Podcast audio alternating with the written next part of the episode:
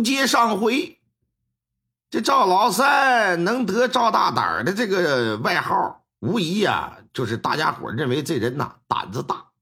那么说，究竟有多大呀？哎，比方说谁家死个人，给死人穿个寿衣呀，绑个红绳啊，抬个棺椁呀，那对他来讲都是小儿科。最能证明他胆儿大的一件事是啥呀？他呀，敢给人家合姻亲。什么叫合姻亲呢？就过去小姑娘、小小子没成年呢，或者是成年之后还没娶媳妇、没嫁人就过世了，那家长心疼孩子，觉着啊，这老两口一时半会儿也过不去，也不能让孩子搁那边孤苦伶仃，太寂寞了。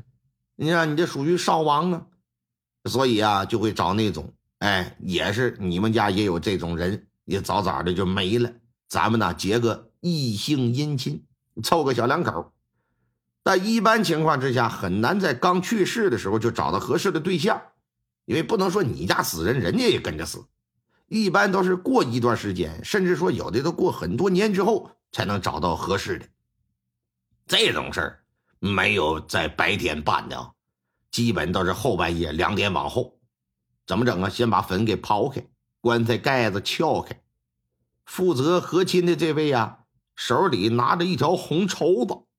双手伸到男女双方的棺材里，哎，把这尸骨啊全部给他捆绑起来，然后双手再把这棺材给拖出来，啊，你看看，把他俩放到一块儿，哎，放到一崭新的棺椁之中，再过盖上这个棺材盖子，再下葬，这就算是成了。这俩人搁一个盒子里边睡，不吹牛的说，胆子要是不大，你说谁敢干这种事儿吧？啊，你像我似的，你让我搞个破鞋我都不敢。你别说跟死人了，那人赵老三就敢。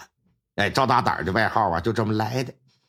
所以说，平时镇子上啊，一些白事啊，什么死人了，什么这那个的，哎，别人不敢干的，都让他给报了。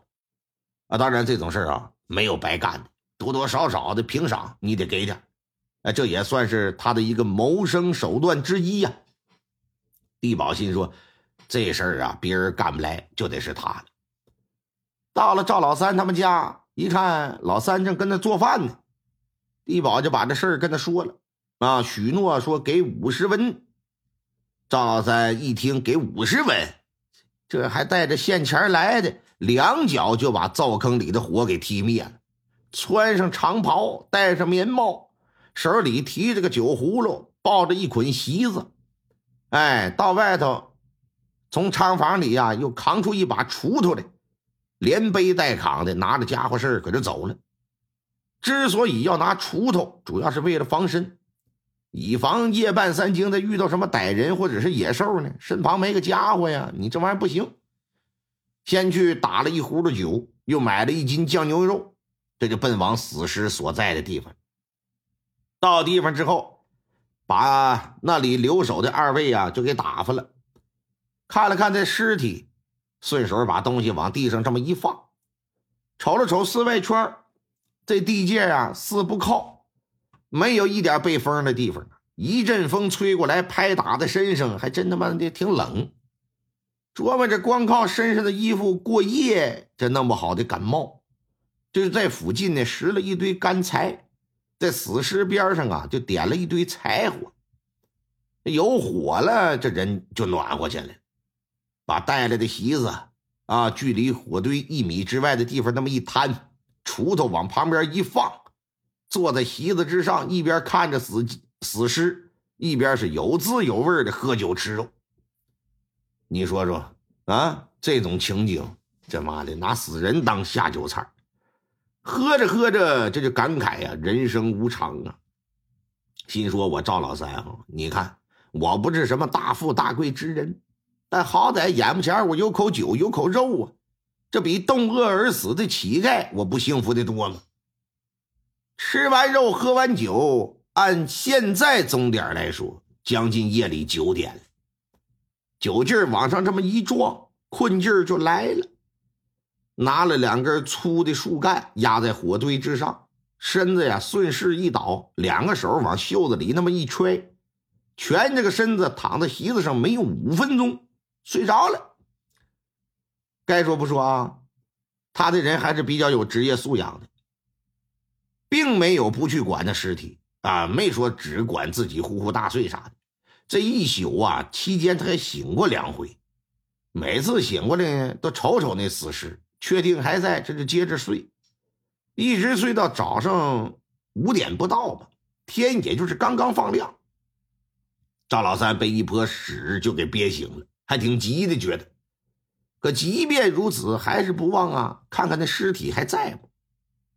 爬起来揉揉眼睛，往死尸的位置那么一看，一瞅还跟那躺着呢。心说：“你躺着吧，反正你是起不来了。我呀，先拉泼屎去吧。”捂着肚子就朝不远处的小树林里边钻。多说也就是三四分钟的光景。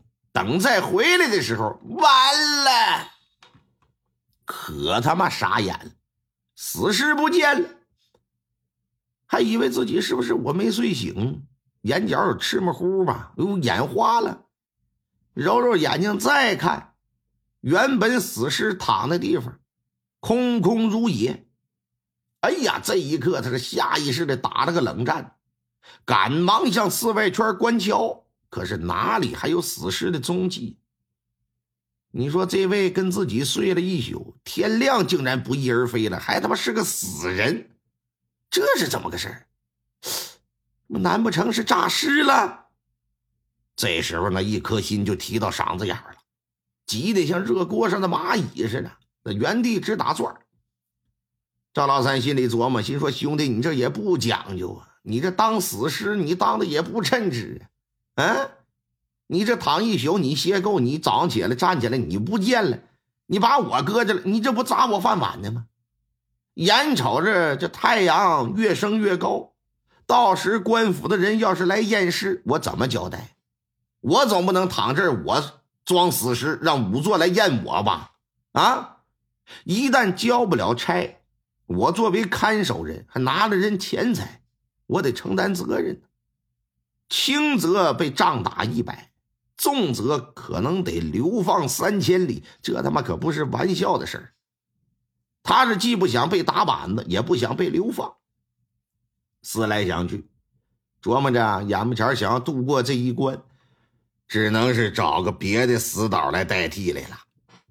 考虑到啊，死的这位就是个乞丐，官府的人来也就是走走过程，可能随随便便把尸体就能找个地方给埋了。